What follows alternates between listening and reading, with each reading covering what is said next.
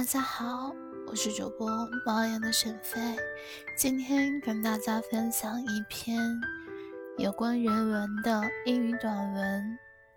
从哲学上看，孤独和独处的关键差异。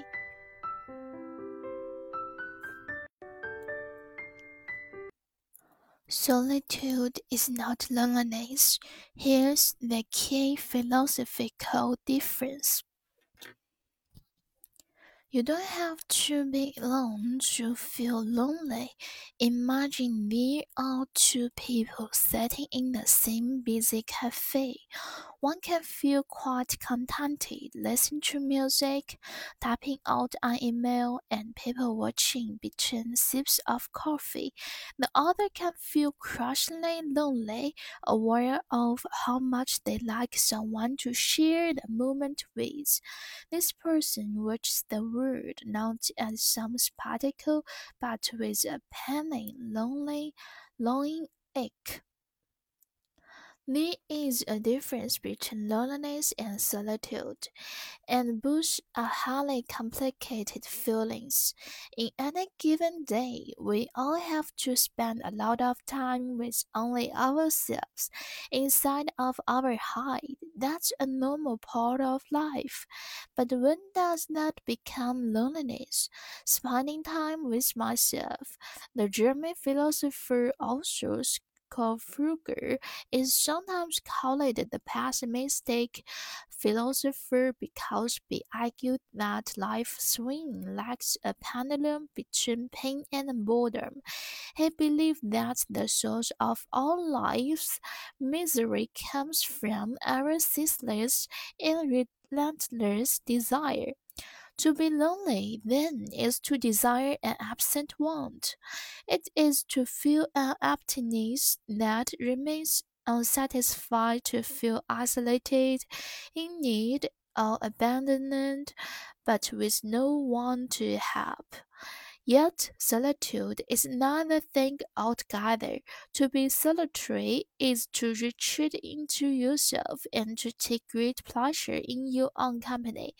We when we are solitary, we reach into a communion with the self and we can think as freely and be as honest as we like. It's only when we are cut off from all others' distractions and other people that we have the space to meditate on life and to discover good things. Schopenhauer knew, though, that not everyone does or can feel this way. We are lonely at times in the busyness of cities or on the quietness of works. We can be painfully aware of a lack in our lives. Loneliness is looking at a hole. It's the feeling of absence. What Schopenhauer offers is a change in perspective. Being inside our head is an opportunity to spend time with ourselves. It's a place of freedom and honesty where our thoughts can go wherever we want. We can teleport ourselves to some magical world, relive happy memory, or philosophize on reality space to think. In the busy bustle of lover lives, there is very little opportunity to embrace the kind of solitude Schopenhauer celebrates. Every door or quiet moment is uselessly jammed with stimulation. We cannot wait for a bus, go to the toilet, or wait in line without the twitching need to do something. The quiet, solitary moments are filled with noisy lights. We spend too much time with ourselves. And Schopenhauer is right to say we lose something in this. According to research done by Bowker et al., the conscious and deliberate withdrawal from social interaction, solitude, not loneliness, is linked with increased creativity. As a Bowker puts it, during childhood and adolescence, the idea in that if you are removing yourself too much from your peers, peers, then you are missing out and there has been such an emphasis on the negative effects of avoiding and withdrawing from peers.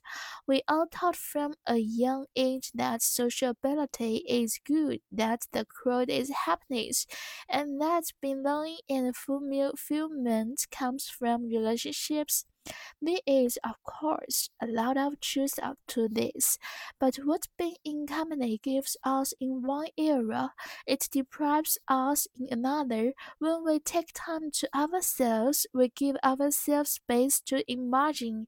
When we our mind is not constantly bombarded with content, it's concrete when solitude is a problem. For a lot of people, there is no such thing as the solitude Schopenhauer described. For these people, being alone is terrifying and terrible, while solitude must sometimes be necessary for creativity. Loneliness can often be the dark and fertile ground to depression. Samuel Johnson, literary giant, formed much to fear in the quiet absence of loneliness. His best advice for those of a similarly melancholy disposition was if you are idle, be not solitary. If you are solitary, be not idle. 你在单独一人时不必感到孤独。想象有两个人坐在同样繁忙的咖啡厅，其中一个感觉非常满足，听着歌，写着邮件，在喝咖啡时关注他人；另一个意识到他没有人可以分享此时此刻，而感到无比孤独。这个人看世界不是那么精彩，而是痛苦的。这就是独处和孤独的不同，同时这两者是非常复杂的情绪。在很多特定的日子里，我们都不得不花时间与自己独处，而不是我们的头脑。这就是生活中很正常的部分。但这又是什么时候变成了一种孤独呢？与自己度过时光。德国哲学家亚瑟·叔本华有时被称为悲观主义哲学家，因为他主张人生如钟摆，与痛苦与无聊间摇荡。他认为一切生活苦难的根源都是来自于我们无休无止的欲望，因此孤独就是求之不得。它是一种未满足的空虚感，感到孤独、困顿或被舍弃，但无人帮助。独处完全是成为了另外一件事。独处是退入自己的小世界，并且能在你自己的世界得到放松。当我们独处时，我们达到了一个自我空间，并且我们认为那是自由的、真诚的。我们喜欢那样。只有当我们切断所有其他纷扰和其他人时，我们能拥有冥想的空间，并且发现有趣的事情。然而，叔本华知道，并不是每个人都能有这样的感觉。我们都有孤独的时候，在最繁忙的城市里，或在最安静的步道上，我们会痛苦地意识到我们生活中缺少了什么。孤独是看着像一个洞，这是一种缺失的感觉。叔本华提供的是视角的改变，进入我们大脑是以一个自己相处的机会，这是一个自由和诚实的地方，在那里，我们的思想可以去任何我们想去的地方，我们可以把自己传送到某个神奇的世界，重温一段快乐记忆，或对现现实进行哲学思考。留空间去思考。在当下纷忧忙碌的生活中，很少有机会去接触叔本华所赞扬的这种独处。每一个无聊或者安静的时刻，总是无休止的充斥着刺激。我们迫切的需要做点什么，在等公交车、去厕所或者排队等的时候，安静独处的时间总是与噪音相充斥，以免我们花太多时间在自己身上。想起从小的教育就是这样，其实自己独处是最开心的事。可是呢，老师就中强调，孤僻不好，要多参加课外活动。其实对于我这种能在独处中最获得快乐的人，强迫自己融入违心的喧哗，才是让我最痛苦不堪的。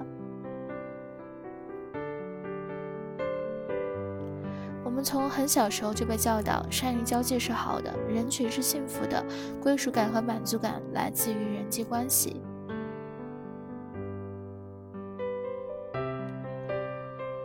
当人们最悠闲的时候，反而会创造出更多的东西。当独处成为一个问题时，对许多人来说，他们体会不到叔本华描述的独处。对这些人来说，独自一人是令人害怕和讨厌的。虽然独处有时对于增进创造力是必要的，但是孤独往往会成为滋生黑暗和压力的温床。对于那些存在类似忧郁倾向的人，他给出的最佳建议是：无所事事时切勿独处，独处时不可无所事事。今天的分享到这里就跟大家说再见了，感谢您的收听，我们下期再见。